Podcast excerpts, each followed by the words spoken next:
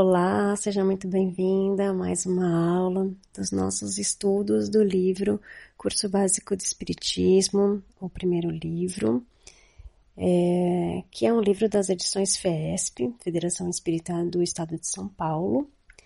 Nós estamos agora na sétima aula. É um livro, é um estudo baseado no livro dos Espíritos e nós vamos continuar falando sobre os espíritos, né? É a parte que fala dos espíritos. Então, a primeira parte nós vamos falar hoje sobre perispírito. Então, há nos homens três constituintes fundamentais a serem considerados: a. O corpo ou ser material, semelhante ao dos animais. B. A alma ou ser imaterial, espírito encarnado. C. O perispírito, laço que une a alma ao corpo, princípio intermediário entre a matéria e o espírito. Ver a pergunta 135A do Livro dos Espíritos.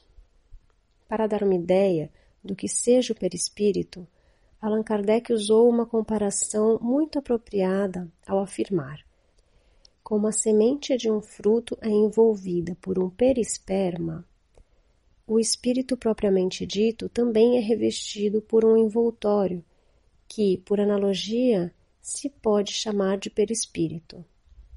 Livro dos Espíritos, pergunta 93. A uma pergunta de Kardec, os espíritos respondem: o espírito é envolvido por uma substância que é vaporosa para ti, mas ainda bastante grosseira para nós, suficientemente vaporosa, entretanto, para que ele possa elevar-se na atmosfera e transportar-se para onde quiser. Livro dos Espíritos, pergunta 93. Esta resposta dos espíritos é genérica, já que a capacidade de cada um está condicionada ao grau de evolução do espírito pois nem todos estão em condições de volitar e transportar-se para onde quiserem. O perispírito, envoltório fluídico, semimaterial, que serve de elo de ligação entre a alma e o corpo, é o intermediário de todas as sensações que o espírito recebe e pelo qual transmite sua vontade ao exterior e atua sobre os órgãos do corpo. Livro dos Médiuns, item 54. A alma nunca fica desligada do seu perispírito, mesmo após sua desencarnação. Qualquer que seja o grau em que se encontre, o espírito está sempre revestido de um envoltório cuja natureza se eteriza à medida que ele se depura e se eleva na hierarquia espiritual de sorte que a ideia de forma é inseparável da de espírito, e não se concebe uma sem a outra. O perispírito faz, portanto, parte integrante do espírito, como o corpo o faz do homem. Livro dos Médiuns, item 55. O corpo físico é uma exteriorização aproximada do corpo espiritual já que ele deve compatibilizar-se e subordinar-se aos imperativos da hereditariedade e da matéria grosseira. A morte é a destruição do corpo físico, o invólucro mais grosseiro. O espírito conserva, porém, o perispírito, embora etéreo e invisível ao homem, no seu lado de encarnado. Então, é o perispírito seria uma segunda camada que nós temos. Primeiro nós temos o corpo físico, que é a massa, que a gente pode ver, que é mais grosseiro. Depois a gente tem o perispírito, que é uma consistência mais fluídica, mas que é mais pesada, né, mais grosseira, e depois a gente tem o espírito que é totalmente fluídico. Então, número 1, um, origem e natureza do perispírito. Origem. De onde tira o espírito o seu envoltório semimaterial? Do fluido universal de cada globo. É por isso que ele não é o mesmo em todos os mundos. Passando de um mundo para outro, o espírito muda de envoltório como mudais de roupa. Livro dos Espíritos, pergunta 94. O espírito coloca-o de acordo com suas necessidades evolutivas, com o fim de formar seu corpo de manifestação e de atuação sobre a matéria. Natureza Quanto à sua natureza, é composto por uma matéria mais ou menos sutil, intangível, em virtude do seu estado fluídico. Sua condensação será maior ou menor segundo a natureza peculiar a cada mundo. E segundo o grau de evolução do espírito. Um espírito chamado a viver em determinado meio, dele extrai seu perispírito. Conforme seja esse espírito mais ou menos evoluído, seu perispírito se formará, respectivamente, das partes mais puras ou mais grosseiras do fluido do próprio mundo no qual se encarna. Daí resultam três considerações importantes. 1. Um, a constituição íntima do perispírito não é idêntica em todos os espíritos. 2. O perispírito modifica-se à medida que o espírito progride no transcorrer de suas encarnações. 3. Os espíritos superiores, encarnando-se em missão em um mundo inferior à sua condição, têm naturalmente um perispírito menos grosseiro que os demais. 2. Propriedades do perispírito. A. Quanto à forma expansibilidade e flexibilidade. Pela sua natureza fluídica, semimaterial, o perispírito possui estas características, pois ele não se encontra preso ao corpo material como se estivesse em uma caixa. Submete-se à vontade do espírito, e é assim que ele se apresenta em sonhos ou no estado de vigília, podendo inclusive tornar-se visível e até mesmo palpável por ser de extrema plasticidade, irradia-se para o exterior e forma em torno do corpo material uma atmosfera que o pensamento e a força de vontade podem dilatar ou contrair. Assimilação. O perispírito tem a propriedade de assimilar os fluidos do ambiente. Se as emanações fluídicas são de boa natureza, o corpo recebe impressões salutares. Se são más, a impressão é penosa. B. Quanto à densidade. Nos espíritos mais evoluídos, sua natureza é menos densa, enquanto que nos espíritos mais inferiores, o perispírito é mais grosseiro. Penetrabilidade é a faculdade que o espírito tem, através do perispírito, de entrar em qualquer ambiente. O mundo material não lhe apresenta obstáculos de qualquer espécie. Funções do perispírito. 1. Um, modelo organizador biológico. O perispírito é o molde ou arcabouço do corpo físico, através do qual o espírito, enquanto agente modelador, irá comandar fluidicamente as células que se condensam no corpo carnal. Para ser mais exato, é preciso dizer que é o próprio espírito que modela o seu envoltório e o apropria às novas necessidades, aperfeiçoa-o, desenvolve-o e completa o organismo à medida que experimenta a necessidade de manifestar novas faculdades. Numa palavra, talha-o de acordo com a sua inteligência. Isso está na Gênese capítulo 11 Item 11. 2. Adaptação às circunstâncias ambientais. Sendo intermediário entre o espírito e o corpo físico, o perispírito permite ao espírito o acesso à adaptação às circunstâncias ambientais, recebendo sensações do espírito e, ao mesmo tempo, transmitindo sua vontade sobre os órgãos do corpo físico. Efetivamente, é o perispírito que torna o espírito sensível ao mundo natural. agindo e reagindo ao ambiente. Ao mesmo tempo, tudo que o espírito percebe e vivencia, o perispírito registra em si mesmo, como um arquivo que mantém todas as vivências do passado. 3. Registro das vivências. Tudo que o espírito percebe na vivência no ambiente natural, o perispírito registra em si mesmo, como uma memória orgânica que guarda toda atividade reflexa e automática. Portanto, sob o aspecto biológico, o perispírito é o arquivo das alterações físicas. Sob o aspecto moral, ele é apenas a exteriorização dos pensamentos do espírito, revelando assim seu grau de evolução espiritual. Então, nessa segunda parte, a gente falou do perispírito, que, em resumo, é onde estão todas as nossas informações de todas as nossas vidas, inclusive desta, né?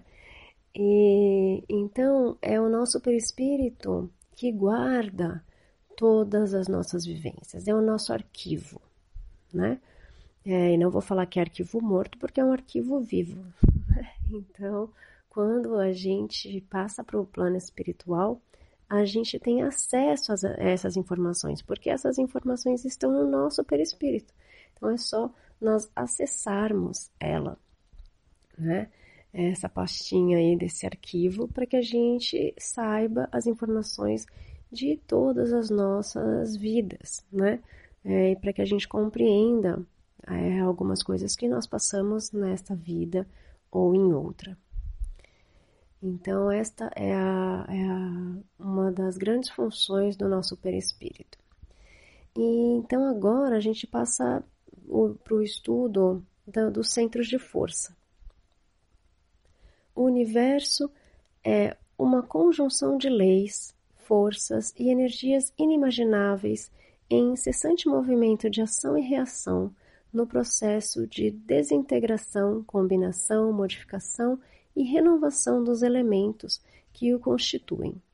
Inserido na dinâmica deste ambiente existe o homem, cujo universo orgânico se nutre e se mantém pela absorção de energias que irradiam de infinitas fontes cósmicas, desde o Sol à mais próxima, as que procedem do fundo do espaço infinito, acrescentando-se ainda as energias produzidas pelo meio físico.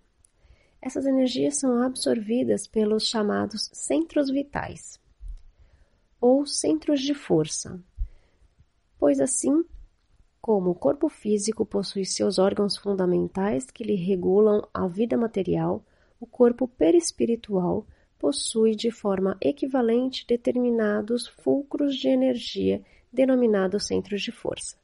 O perispírito está intimamente regido por sete principais centros de força, que se conjugam nas ramificações dos plexos, dos gânglios e da medula do corpo físico. Na função dos centros vitais, sob o poder diretriz da mente, aurem energia do fluido cósmico, a qual transforma-se, por sua vez, em energia vital, assegurando assim funções complexas, desde o controle da vida orgânica às mais elevadas manifestações psíquicas passando por todos os mecanismos da vida de relação.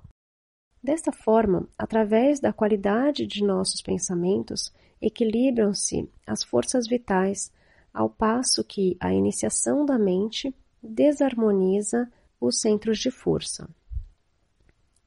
Disto decorre a importância da elevação dos pensamentos, no sentido de imprimir qualidade aos fluxos energéticos que assimilamos dos mananciais do universo.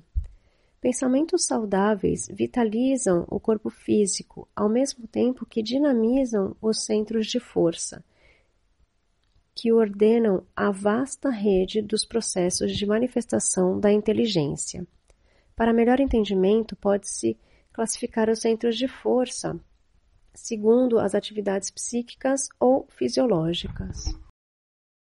Então, nós temos os centros de forças responsáveis pelas atividades psíquicas, que são o coronário e o frontal.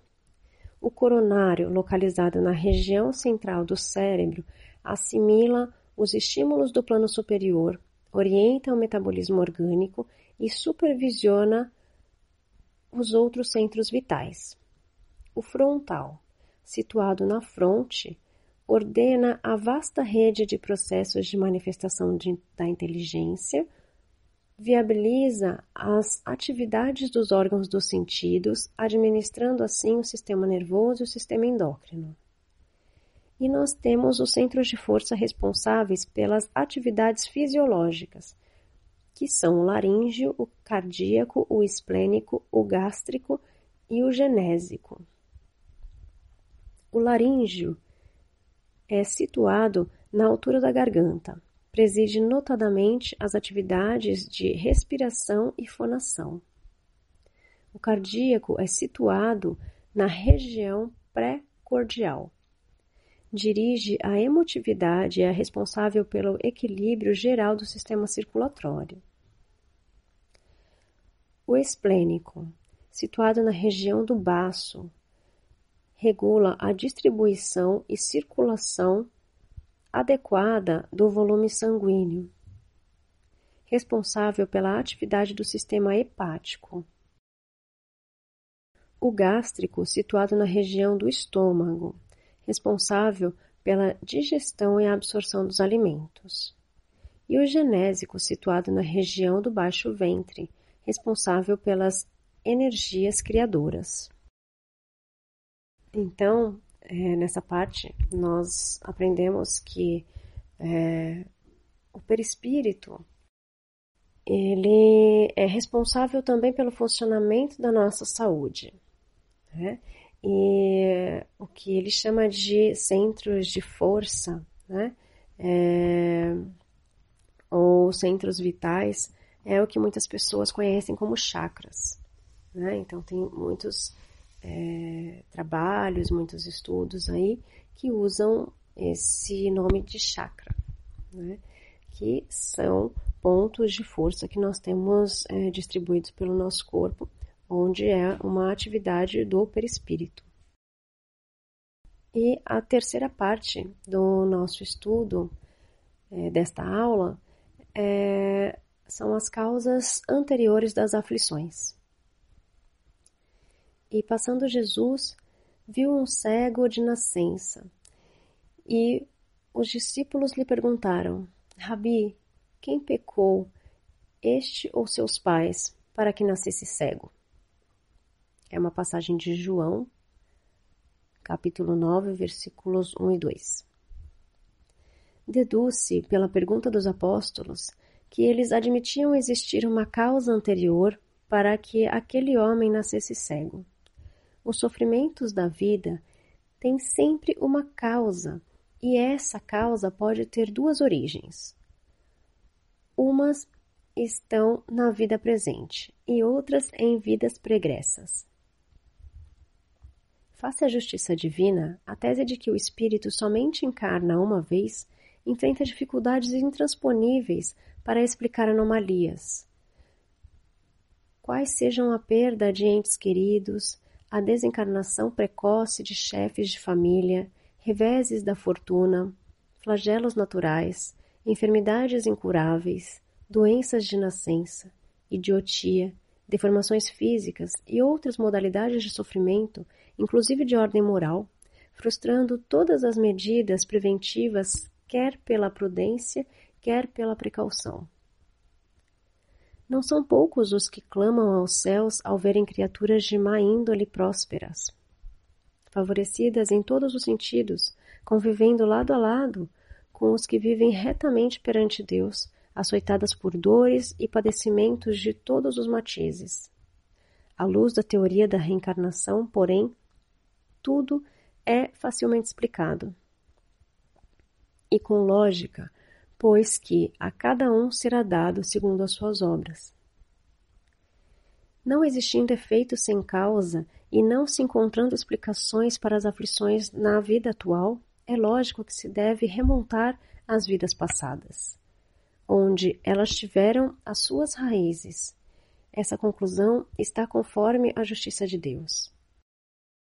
A desencarnação de crianças em tenra idade, muitas vezes após longo sofrimento, suscita questionamentos tais como o de não ter tido tempo de fazer mal nenhum. Neste caso, o que teriam feito essas almas para serem acometidas de tantos males? Embora seja verdade, porém é preciso ponderar que, se não fizeram o mal, tampouco fizeram o bem, e sabe-se lá o que fizeram em vidas passadas. As provas e expiações são decisivas para a elevação dos espíritos e, além de guardar íntima relação com suas condutas e vidas passadas, levam-nos a compulsoriamente se reencontrarem a si próprios. Aos sofrimentos por causas anteriores juntam-se muito frequentemente os que são consequências das faltas atuais, de modo que tanto as faltas cometidas em vida pretérita como as que são praticadas na vida presente sempre requerem reajustes, pois estão de conformidade com a sentença evangélica. Quem com a espada fere, com a espada será ferido. Mateus, capítulo 26, versículo 52. Equivalente à lei de ação e reação. Assim, o homem que foi perverso e desumano em vidas passadas poderá vir a ser tratado com dureza e desumanidade na vida presente. O que foi avarento e perdulário e que fez mau uso da fortuna poderá renascer em condições de sofrer e a falta do necessário. Se foi um filho rebelde e ingrato, poderá vir a sofrer idêntico tratamento por parte dos seus filhos.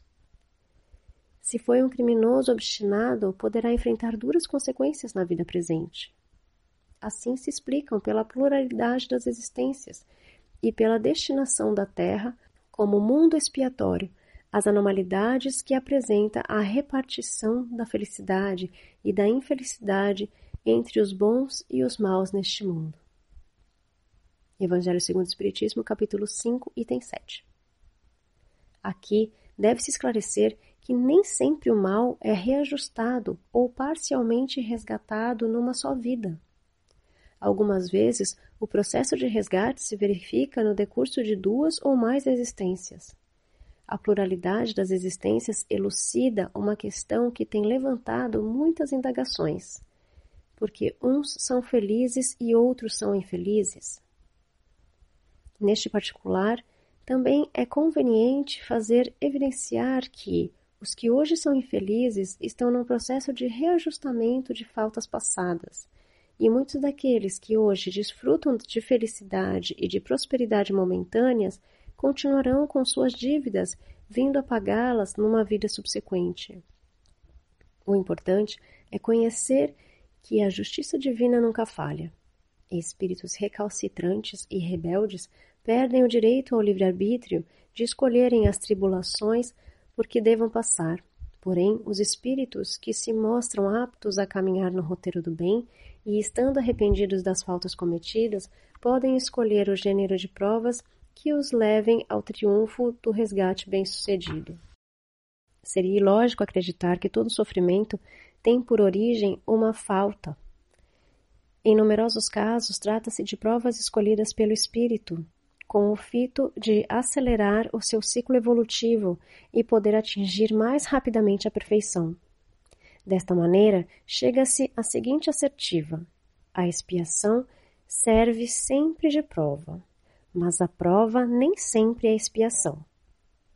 De qualquer maneira, tanto a prova como a expiação são fatores que indicam uma inferioridade relativa pois o espírito que tenha atingido a perfeição jamais precisa ser provado.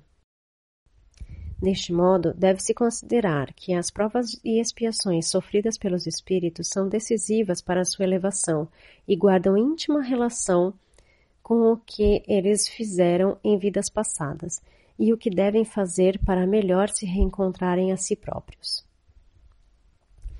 E eu acho muito importante essa passagem para que a gente possa entender que às vezes a gente olha para as pessoas com tanta dó, né, com tanta pena ou com tanta raiva, né?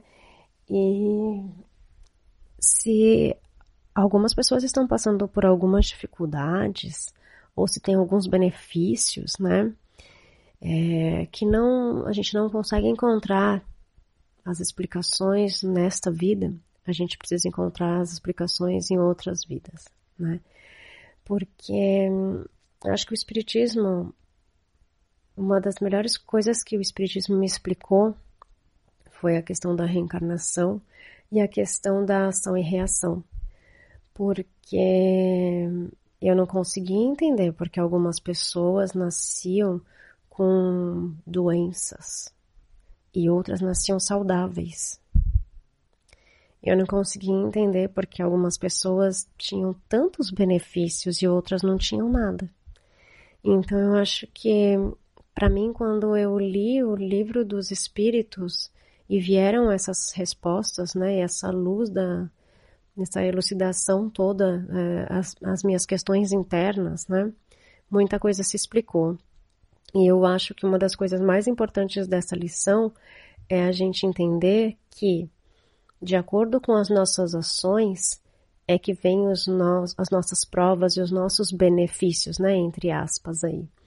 Porque muita gente fala, ai, é, mas todos nós podemos escolher os nossos pais, né? E, e, por isso nós escolhemos essa família. Não somos todos que, somos, que temos esse benefício.